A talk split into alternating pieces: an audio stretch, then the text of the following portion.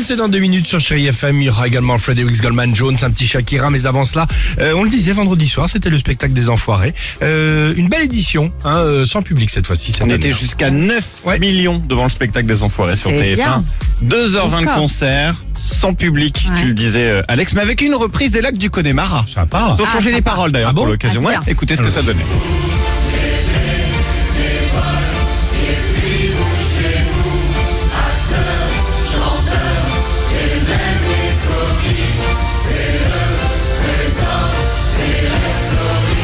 Ah, sympa, ça change. Ouais Ah bah, c'est typiquement le genre de chanson chorale. Hein. Ah bah le, le karaoké, là, on Ouais. est. Hein.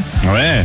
Ils ont fait des fausses pubs aussi cette année, avec une très drôle de Sébastien Chabal qu'ils ont mis au réparateur Carglass. Écoutez Ah, ce que très ça bien. donnait. Alors, Bonjour, c'est Sébastien Chabal. L'autre jour, un client est venu me voir avec un impact pas plus gros qu'une pièce de 2 euros sur ton pare-brise. Et je lui dis, qu'est-ce que tu veux que ça me fasse? Moi, ce que je veux savoir, c'est si t'as acheté le DVD des Enfoirés. Et le mec, il me répond, eh ben non. Eh ben du coup, je lui ai fait un deuxième impact, mais dans sa tronche. Et celui-là, il est beaucoup plus gros qu'une pièce de 2 euros. C'est violent. euh.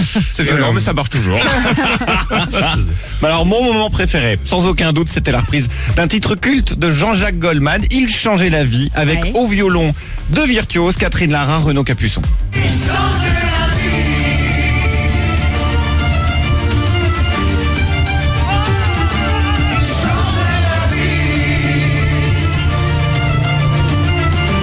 Deux virtuoses, tu as raison. Ah bah oui. J'adore. Ça, c'était vraiment canon.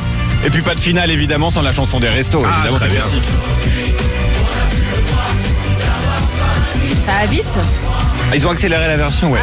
J'avais hâte de terminer. Alors si vous l'avez raté, si vous l'avez raté, pas de replay, pas de replay disponible évidemment. En revanche, vous pouvez acheter l'album et le DVD. Ah, oui. 17 repas financés pour chaque exemplaire vendu. Et puis l'an dernier, pour rappel, les Restos du Cœur ont distribué en France 142 millions de Eh ben, repas. bravo.